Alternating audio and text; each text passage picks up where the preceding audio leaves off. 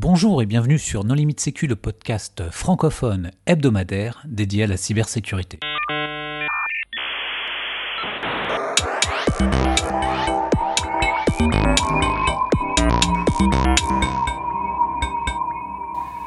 Alors aujourd'hui, nous allons réaliser un épisode sur le CTF Ledger avec trois invités.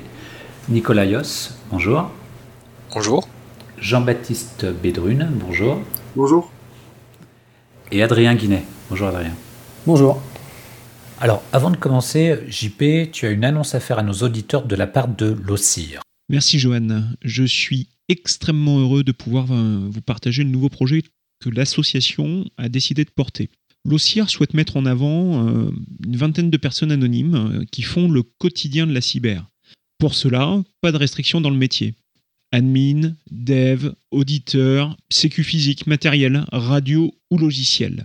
Les restrictions pour euh, la proposition de profil sont les suivantes. Ne pas être orateur dans une grande conférence, Black Hat, DEFCON, CCC, STIC, OCIR, ne pas être interviewé dans un podcast centré sur la personne, par exemple l'excellent No Limit Sécu ou euh, les amis du comptoir Sécu, et être reconnu par ses pairs pour son apport.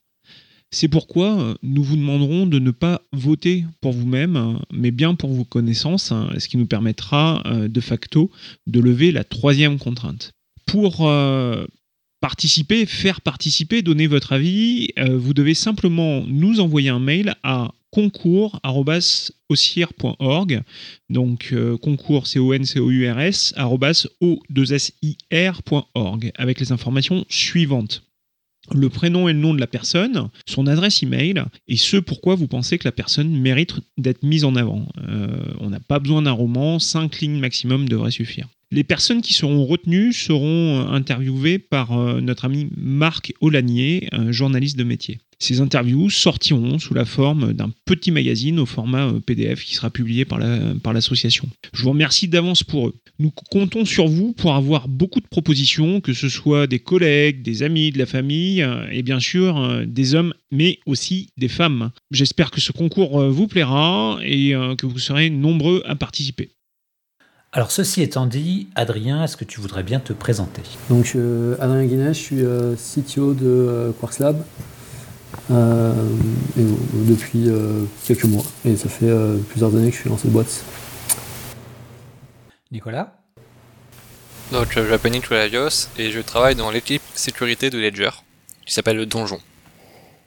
Jean-Baptiste?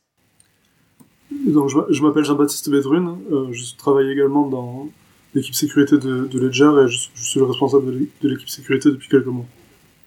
Merci Jean-Baptiste. Donc ce soir, les contributeurs No Limit Sécu sont Nicolas Ruff. Bonjour. Hervé Schauer. Bonjour. Et moi-même, Johan Hulot. Alors, Nicolas, en préambule, pour les auditeurs qui ne sauraient pas ce qu'est un CTF, est-ce que tu peux nous expliquer ce dont il s'agit? Euh, CTF, c'est un acronyme qui signifie capture de flag, et hum, dont l'origine remonte euh, de nombreuses années, puisque moi-même j'ai participé au CTF Securitech à l'époque, ça rappellera peut-être des souvenirs à certains. Et donc en fait, ça consiste, c'est une compétition de, sécurité. Alors après, il y a plusieurs formats. Il y a attaque-défense, comme ça a pu se faire à DEFCON pendant longtemps, ou il y a Géopardie avec plein d'énigmes à résoudre, et qui rapporte chacune des points. Et alors on est potentiellement... Euh, il faut résoudre toutes les énigmes, ou alors euh, c'est impossible de résoudre toutes les énigmes, et donc il faut optimiser pour avoir le maximum de points où il y a des CTF comme celui du stick, alors qu'il est plus un challenge qu'un CTF, où là c'est complètement séquentiel, donc il est impossible de passer à l'étape 2 si on n'a pas résolu l'étape 1. pour faire simple. Alors Jean-Baptiste, euh, quelle est la particularité de ce CTF La particularité de ce CTF, c'est que ben, comme il est organisé par Ledger, qui est une société qui fabrique des produits de sécurité euh, dans, dans l'univers des crypto-monnaies, on a voulu donner euh, une touche euh, crypto-monnaie, euh, blockchain, hardware wallet aux, épreuves, aux différentes épreuves. donc une de ses particularités, c'est qu'il est assez orienté crypto, cryptographie. une autre particularité, c'est qu'il combine des épreuves qui sont qui reposent sur la sécurité logicielle et des épreuves qui reposent, qui reposent sur la sécurité matérielle. Et une des vraiment des grandes particularités du CTF, c'est qu'on on a, a même des épreuves qui, reposaient sur du, matériel physique euh, accessible à distance. enfin, une dernière chose, c'est que le, CTF a une durée longue pour, pour enfin, par rapport aux autres CTF qui durent le temps d'un week-end, trois jours, cinq jours maximum. Celui-ci durait trois semaines. On voulait donner le, temps aux gens de, s'intéresser à, à, des épreuves qui nous semblaient difficiles. En tout cas, les épreuves touchaient à des domaines assez variés de la sécurité. Et on pensait que résoudre ça en cinq jours, c'était pas du tout possible. Qu'il fallait laisser le temps aux gens de, de, de chercher, d'apprendre, de, de découvrir de nouvelles choses. Alors, parmi les épreuves, est-ce qu'il fallait créer du Bitcoin? Alors, non, euh, pas du Bitcoin, mais il fallait créer des smart contracts, donc des contrats intelligents. Du coup, il y avait des épreuves avec des liens quand même avec euh, certaines blockchains utilisées par certaines crypto-monnaies. Et en l'occurrence, euh, il y a eu une épreuve qui a été, enfin deux épreuves, parce que c'était une épreuve en deux étapes, inspirée de, la blockchain qui s'appelle EOS, E-O-S, qui sur laquelle il fallait donc pousser des smart contracts pour résoudre certaines épreuves. Alors, euh, est-ce que tu peux expliquer ce qu'est un smart contract? Alors, un smart contract, c'est dans la traduction française, c'est un contrat intelligent. Euh, L'idée, c'est que c'est un programme qu'on va compiler, qu'on peut pousser dans une blockchain pour effectuer certaines actions. Euh, ce contrat va ensuite être exécuté par les nœuds de la blockchain qui euh, vont, ce qu'on appelle miner il y a différents termes, mais le plus commun c'est miner des blocs pour construire, pour construire réellement la, la blockchain, la chaîne de blocs. Et euh, dans certains blocs, il peut y avoir de l'exécution de ces contrats intelligents euh, sous certaines conditions pour euh, réaliser des choses. Bon, c'est très abstrait tout ça, euh, mais en pratique, euh, c'est utilisé pour par exemple implémenter ce qu'on appelle des tokens de crypto-monnaie qui permettent de après créer d'autres crypto-monnaies qui sont dérivées d'une première crypto-monnaie, etc. Mais euh, il y a tout un univers. Est-ce que tu peux donner un exemple euh, dans, dans la vraie vie enfin, Qu'est-ce que qu'est-ce que fait un smart contract? Alors dans la vraie vie, par exemple, euh, il y a, lorsqu'on parle souvent de crypto-monnaie, de smart contract, on, on, pense souvent à Ethereum, qui est une des premières blockchains qui a implémenté le concept de smart contract et une des plus connues euh, il me semble à l'heure actuelle, euh, dans laquelle, euh, dans les smart contracts, on va avoir, ce dont j'ai parlé déjà, des tokens, qui sont d'autres crypto-monnaies qui, qui, utilisent la blockchain Ethereum, mais qui se vendent et s'échangent avec des valeurs de marché différentes. il va y avoir après des smart contracts pour faire de la gestion euh, divers et variés. Il y a eu un smart contract relativement célèbre il y a quelques années qui s'appelait VDAO, qui euh, qui a fait beaucoup parler de lui parce que dedans il y avait une vulnérabilité euh, qui a permis à des attaquants de voler les fonds associés à smart contract parce que dans un smart contract il y a des fonds et justement une des possibilités d'action dans un smart contract est de définir quand est-ce que ces fonds sont accessibles et sont récupérables et partis. Et une vulnérabilité dans le contrat VDAO avait permis à un attaquant de voler les fonds. C'est pour ça en fait dans le donjon de Ledger on s'intéresse aussi à la sécurité des smart contracts euh, et euh, des blockchains euh, en général. Et dans ce cadre-là, je m'étais intéressé à la blockchain EOS, qui a la particularité d'être implémentée en C++. C'est-à-dire que euh, smart contract, j'ai dit, c'est un programme, mais il y a différents langages possibles. EOS utilise WebAssembly pour un langage de smart contract. Donc, enfin, dans leur smart contract, c'est implémenté en C++, c'est compilé en WebAssembly et c'est utilisé par une machine virtuelle C++. Donc, beaucoup de choses complète dans laquelle il peut y avoir des vulnérabilités. Donc c'est intéressant. Et le challenge consistait à exploiter une de ces vulnérabilités ou il consistait à exploiter euh, une faille dans un contrat? Est-ce que la, faille était dans la VM elle-même ou est-ce qu'elle était dans un contrat que vous aviez mis dans la blockchain publique?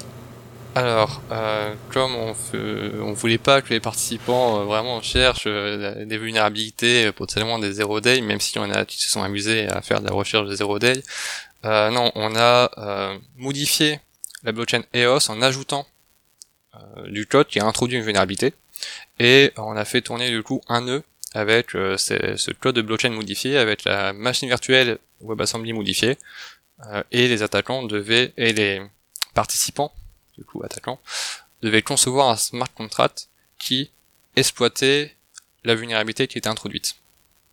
mais donc c'était bien une vulnérabilité introduite dans CTF. Euh, il, ne s'agissait pas de s'attacher euh, à EOS en tant que Eh parce qu'on peut imaginer que faire des CTF sur des blockchains publiques, c'est pas évident, ne serait-ce que parce qu'il y a des frais de transaction, par exemple, la plupart du temps. Donc à chaque fois que tu veux essayer de flaguer ou que tu veux tester un, POC, euh, tu dois potentiellement payer et attendre qu'une transaction s'effectue, ce qui est pas, ce qui est pas simple. Mais vous, vous avez contourné le problème en, faisant tourner votre propre nœud avec votre propre clone de blockchain. C'est ça, il y a différentes manières de contourner le problème. Il y a soit, soit, soit ça, soit en utilisant un testnet, euh, qui sont des réseaux de tests. Par exemple, euh, il y a des testnets euh, Ethereum, dans lesquels, juste en allant sur un site web, on peut récupérer des Ethers, enfin, donc de, en gros de la crypto-monnaie, mais utilisable uniquement sur un testnet, donc il n'a aucune valeur marchande, mais qui permet justement de payer ses frais de transaction pour, pour exécuter les smart contracts. Et donc l'exploitation de cette vulnérabilité euh, sur euh, ce smart contract permettait de faire quoi? En temps normal, dans une épreuve de CTF, l'objectif c'est d'obtenir un flag, euh, ce qui est un élément qui est présent dans le challenge pour le pour valider le fait que les participants aient réussi l'épreuve.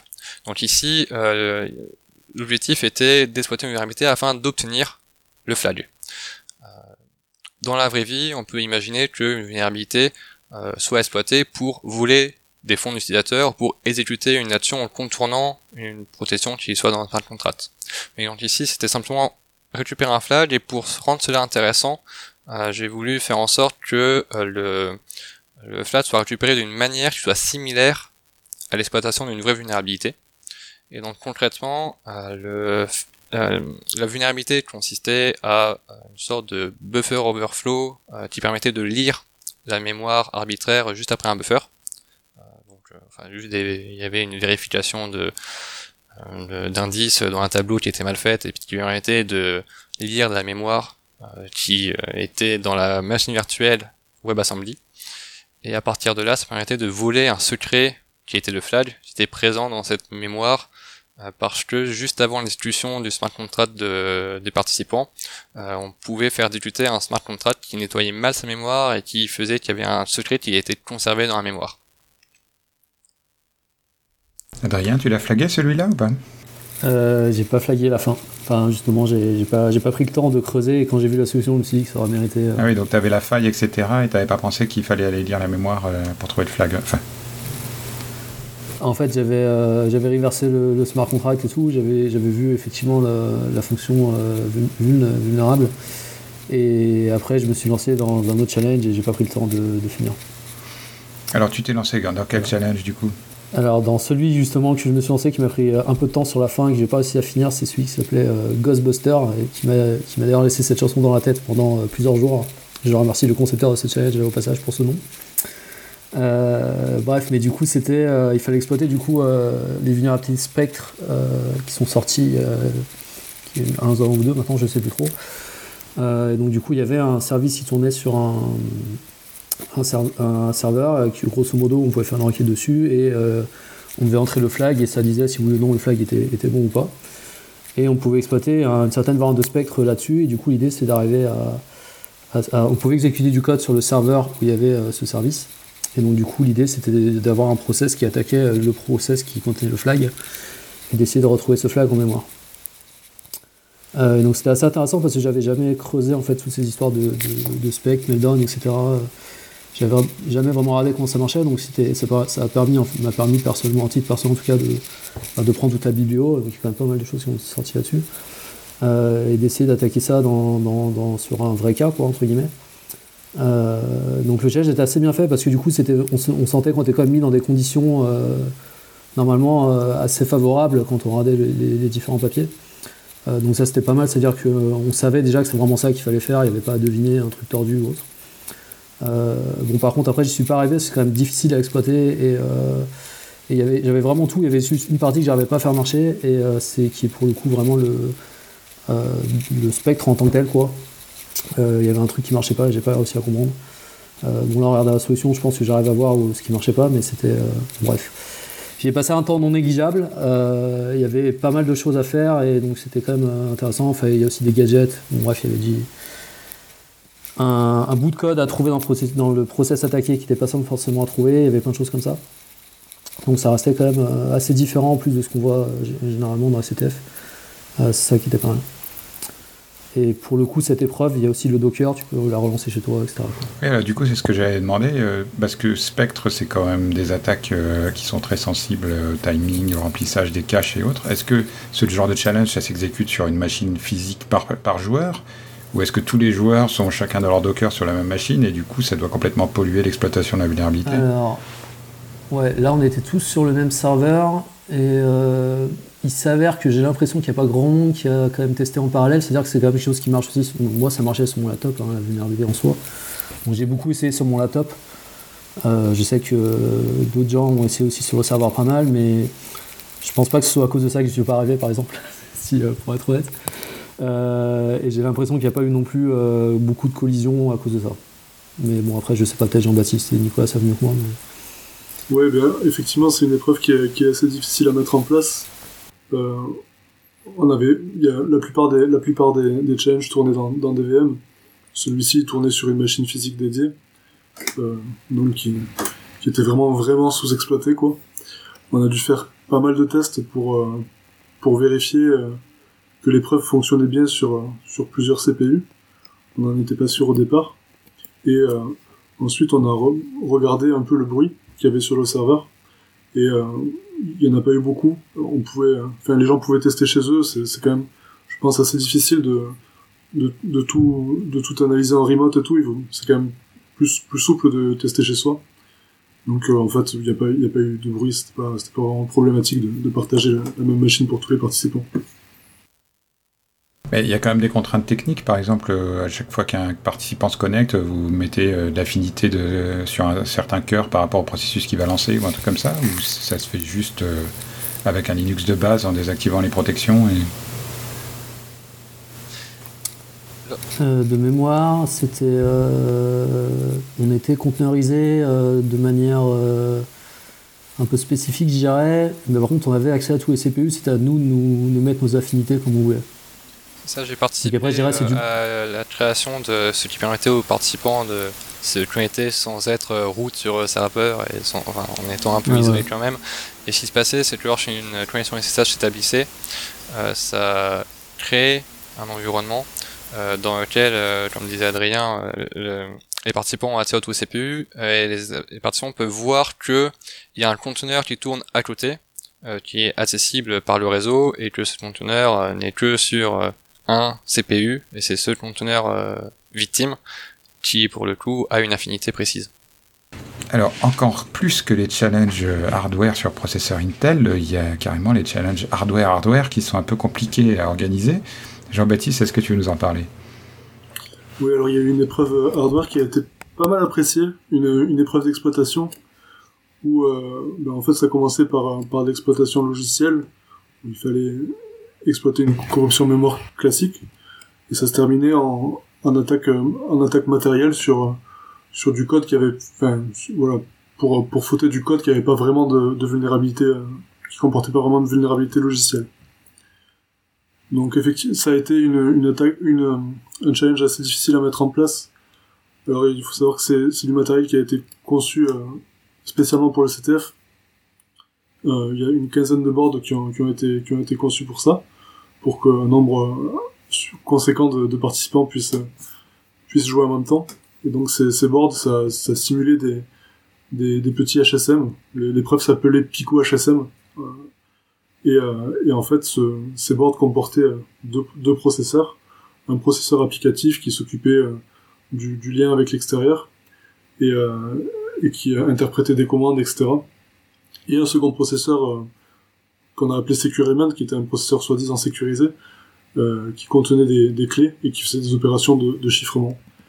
Et euh, le but, c'était euh, d'arriver à, à, à, déchiffrer des données avec euh, avec des slots, euh, enfin avec, des clés qui étaient dans des slots qui étaient normalement non accessibles sur sur ce HSM. Eh, est-ce que tu peux expliquer ce qu'est un HSM et un Secure Element? Alors un HSM, c'est un c'est l'acronyme de Hardware Security Module et c'est donc un module de sécurité matérielle. C'est un conteneur de clés, en fait, c'est une, une, sorte de carte à puce, mais euh, plus rapide et, euh, et, plus complexe. Donc c'est un, un, conteneur de clés euh, une machine capable de faire des opérations cryptographiques comme du chiffrement, du déchiffrement, de la signature, etc. Et le Secure Element? Et un Secure Element, pardon, c'est euh, une puce sécurisée. Alors là, c'est typiquement le, le genre de puce que vous avez dans, dans votre carte à puce, ou enfin, dans votre carte bancaire, ou, ou dans, dans un produit Ledger, par exemple. Euh, et donc, c'est des, des processeurs qui sont euh, protégés euh, contre différentes attaques. Les attaques logicielles, elles comportent peu de code, donc la surface d'attaque est, assez petite en général. Et puis contre les attaques matérielles, donc euh, elles ont des protections matérielles, notamment contre les attaques par faute, les injections laser par exemple, les, attaques par glitch, etc. Les injections électromagnétiques. Est-ce qu'on peut dire, pour, euh, si on veut essayer de vulgariser, que ça permet de faire en sorte, par exemple, qu'une clé privée dans laquelle on va mettre euh, à l'intérieur de, euh, ce Secure on peut s'assurer en fait que cette clé ne sortira jamais? Oui, voilà, il faut voir vraiment ça comme un coffre-fort, enfin un coffre-fort un peu évolué qui, peut- faire des opérations et c'est là qu'on va stocker les, secrets euh, d'une application ou des choses comme ça. Et donc, ça va stocker effectivement des clés privées, des clés secrètes, des secrets en général. Et ces secrets théoriques, enfin en général, ne sortent pas du tout du, du Secure Element. Et euh, ben, un attaquant devrait avoir beaucoup de mal à les extraire, effectivement. Combien il y a eu de participants au, Euh, sur au ce CTF il y a eu, euh, alors, il y a eu 800, presque 900 inscrits, mais euh, enfin inscrits veut pas dire participants. Il y a un peu plus de 400 personnes, 420 personnes qui ont, qui ont validé au moins une épreuve. Sachant qu'il y avait des épreuves qui étaient euh, très faciles à, à valider, hein. c'était juste des, épreuves où il fallait se connecter sur sur notre canal Discord ou, quelque chose comme ça quoi. Euh, Il y en a, il y a à peu près 80 personnes qui ont validé une vraie épreuve. Alors une vraie épreuve, c'est, il n'y avait pas d'épreuve vraiment facile dans le CTF. Euh, même les épreuves qui étaient, qui étaient à, à 100 points, euh, qui avaient un score mi- mi- minimum, euh, elles demandaient quand même euh, quelques connaissances. C'était, des épreuves qui étaient qu'on retrouvait pas dans d'autres CTF, donc on pouvait pas s'inspirer des résultats d'autres, CTF pour les appliquer, pour les appliquer là. Oui, ça, je crois que c'est le point qu'il faut mettre en avant, c'est que c'était pas du buffer overflow, du machin, enfin, fallait pas utiliser les outils traditionnels d'exploitation sous Linux. C'est un CTF qui est vraiment unique par, euh, par ses challenges et par euh, les techniques euh, cryptographiques et matérielles qu'il mettait en œuvre. Mais ouais, par exemple, sur, sur Pico HSM, alors, ben là, c'était, c'était un challenge en, trois étapes, et la première étape, c'était une exploitation, c'était l'exploitation de- d'un Stack Overflow classique, mais euh, sur un OS inconnu, enfin sur un OS qui était complètement custom, c'était Olivier, le, concepteur de l'épreuve, qui, qui l'avait développé. Ben, C'est un, un micro-système d'exploitation. Et, euh, et puis, à l'aveugle, il n'y avait pas d'outil de, débogage accessible à distance. Et donc ça a per- et c'était sur, du ARM euh, en, en SAM2, euh, donc sur un processeur, enfin, c'est courant maintenant, mais l'exploitation est un peu moins connue que, sur des processeurs Intel. Et on a été assez surpris de voir que même euh, l'exploitation d'une vu- vulnérabilité qui nous paraissait assez simple, ben, ça a quand même posé pas mal de problèmes euh, aux participants. Euh, Je sais pas si tu veux ajouter quelque chose là-dessus, Adrien. Effectivement, en fait, euh, j'allais dire, le- les challenges Pico HSM étaient vraiment, euh, juste confirmer que c'était vraiment euh, novateur, entre guillemets, le sens où, où il y avait vraiment ce- ce- cette exploitation en trois étapes, ou ce challenge en trois étapes sur le hardware, on avait du hardware derrière et tout ça, j'ai trouvé ça vraiment intéressant. Euh, effectivement, sur l'exploitation, au début, c'était un Stack Overflow tout simple, et, euh, et donc moi, euh, utilisateur de Miasm convaincu, je me suis dit, je vais faire ça dans Miasm tranquillement, et même, comme ça, en fait, j'ai eu des problèmes, et, c'est vrai que c'est alors que c'est tout simple hein, finalement quand on, quand on y réfléchit, mais, il y a eu effectivement, après sur le chat, on voyait des gens qui avaient eu des soucis euh, pour trouver des, pour exploiter ça. Mais, donc ça, je dirais, c'était peut-être effectivement un, un des challenges un peu classiques, mais une fois qu'on avait fait celui-là, derrière, il fallait, euh, il fallait mesurer un timing pour, pour trouver un pin, par exemple. Euh, et donc là, en fait, on avait réussi à exploiter le, le, Pico HSM, et en fait, il fallait injecter du code qui permettait d'exploiter d'autres vulnérabilités au sein du composant et, re- et- et faire des rebonds comme ça. Et, euh, ça, effectivement, ben, c'est des choses qu'on fait. euh, Enfin, moi, personnellement, je ne fais pas ça souvent. Et je pense que ce pas des choses qu'on voit très souvent en CTF. Et donc là, il fallait effectivement arriver à se débrouiller avec ce qu'on savait faire. Et en étant en aveugle, c'est-à-dire qu'effectivement, on n'avait pas de débugger, on n'avait rien. Ce qu'on avait, c'était la sortie du Pico HSM qui affichait des choses ou qui affichait rien. Quoi. Il fallait se débrouiller avec ça. Donc c'était, mais c'était encore une fois, je dirais, assez bien fait, c'est-à-dire qu'il n'y avait pas trop à deviner ce qu'il fallait faire, on avait assez facilement à voir ce qu'il fallait faire. Il fallait quand même arriver à le faire et, du coup c'était motivant parce qu'on savait que c'était faisable, on, voyait à peu près comment le faire. et puis on avait un peu la motivation du vrai hardware qu'on ne voyait pas mais qu'on sentait derrière qui souffrait un peu. Donc tu dis que vous avez euh, presque une centaine de participants actifs qui ont validé au moins une question, enfin une, euh, un challenge. Est-ce que vous avez une idée de la répartition? Est-ce que c'est uniquement des francophones ou est-ce que vous avez des gens qui jouaient la nuit et qui se connectaient du bout du monde? Qui, qui sont les gens qui sont intéressés par ce genre de challenge? Alors il y a eu beaucoup de, francophones effectivement, mais pas que, enfin loin de là. Je saurais pas dire, parmi les participants vraiment actifs, il y avait beaucoup de francophones et, euh, et en fait pas, mal de, de labos d'évaluation qui qui qui essayaient enfin qui se tiraient la bourre entre eux j'ai l'impression hein. euh, et euh, qui étaient enfin voilà je pense que c'était des sujets qui qui s'intéressaient réellement euh, parmi les équipes gagnantes enfin parmi les trois premiers gagnants euh, il y a une équipe qui est enfin deux équipes qui sont uniquement composées de français ou de francophones et, et une équipe de qui, qui vient de différents pays, une équipe constituée de, participants de différents pays. C'est l'équipe de crypto, enfin, crypto hackers, l'équipe crypto hackers, qui est en fait l'équipe de CTF de crypto hack. Je sais pas si vous connaissez crypto hack, c'est un excellent site de challenge euh, dédié à la cryptographie, à la cryptographie appliquée. Et euh, moi, moi, j'étais vraiment très content qu'ils participent à ce CTF. C'est une plateforme que j'aime, que j'aime beaucoup, à laquelle je participe. Et j'étais vraiment heureux de les voir, de les voir là. Les gagnants, ils ont eu quoi comme prix Donc les gagnants ont eu euh, un peu d'argent en crypto-monnaie pour les deux premiers. Le premier a eu, la première équipe a, eu 400 dollars en crypto-monnaie, la seconde équipe a eu 100 dollars. Les trois premiers ont eu un, Ledger Backup Pack, c'est-à-dire deux hardware wallets, un Ledger, euh, Nano X qui est notre wallet euh, le plus cher, et un, Ledger Nano S qui, sert de sauvegarde, qui, qui, est aussi un bon wallet mais, mais un peu moins cher. Et les, les autres participants euh, du quatrième au dixième ont eu un, Ledger Nano X, donc sans, sans le hardware wallet de, de, backup, quoi. Et donc tous ces, tous ces devices sont personnalisés. En fait, ils ont un étrier qui est gravé en disant qu'ils ont été soit gagnants, soit participants dans les dix premiers au CTF, quoi. Et le développement du CTF, ça représente combien de, de mois hommes de travail?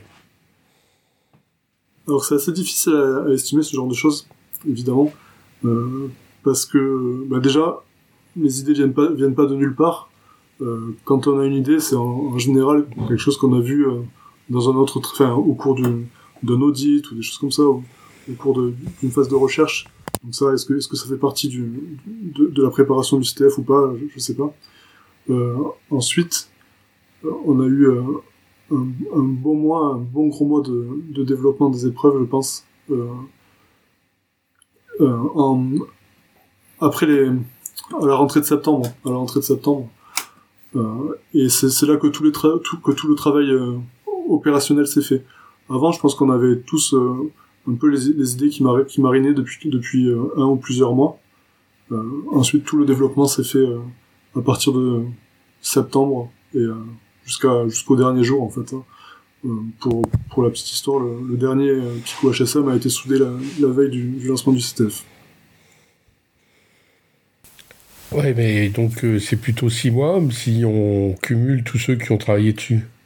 Si, on cumule ceux qui ont travaillé dessus, c'est pas mal de, de mois, ouais, effectivement. D'autant plus que tu as euh, fait participer aussi d'autres équipes. Il n'y a pas eu que l'équipe sécurité de Ledger qui a participé à la construction du CTF. On a par exemple fait participer des équipes de com et de marketing pour avoir un thème euh, pour CTFD euh, et euh, des, personnes qui développent des choses sur le, le, les front-ends du site web de Ledger qui ont participé à la création d'une épreuve euh, qui sur lequel il y avait un front-end web qui parlait derrière euh, les deux choses et donc du coup qui ont participé aussi à la création des épreuves. Euh, ce n'était pas, il n'y a pas eu que l'équipe sécurité de Ledger qui a été auteur des épreuves. Il y a également des, des, testeurs parmi les, équipes de, de, développeurs de Ledger qui ont, qui ont testé certaines épreuves. Et Et puis, euh, une des grosses aides qu'on a eues, vraiment, c'est au niveau infra. Hein, les, toute l'infrastructure a été gérée par, par notre équipe infra. Ça nous a enlevé une grosse épine du pied. On avait, on avait des services qui étaient vraiment pas faciles à faire tourner. Moi, j'avais des grosses craintes là-dessus. Tout a bien marché. Enfin, c'est clairement grâce à eux. Alors, les épreuves sont publiées. Euh, où est-ce qu'on peut les retrouver? Eh bien, on peut les retrouver sur euh, le GitHub de, de Ledger. Euh, donc, c'est github.com slash ledger-donjon. Et est-ce que vous le referez l'année prochaine? Euh, oui, oui, le but est, bien de le, de le, renouveler chaque année. On espère que, enfin, on a eu, on a eu des excellents retours cette année. Euh, on espère qu'il y aura même plus de monde l'an prochain. Et oui, euh, c'est clairement, on veut lancer ça avec un rythme annuel. D'accord, donc en novembre l'année prochaine, on peut s'attendre à ce qu'il y ait une deuxième édition du CTF et cette fois-ci, il faudra exploiter Meltdown. on a déjà des idées au niveau exploitation matérielle pour, pour l'an prochain, effectivement. Alors Meltdown, je sais pas. Meltdown, c'est autre chose quand même. C'est différents spectres quoi. Bon, eh bien, merci beaucoup de nous avoir accordé un petit peu de temps. Chers auditeurs, nous espérons que cet épisode vous aura intéressé. Nous vous donnons rendez-vous la semaine prochaine pour un nouveau podcast. Au revoir. Au revoir.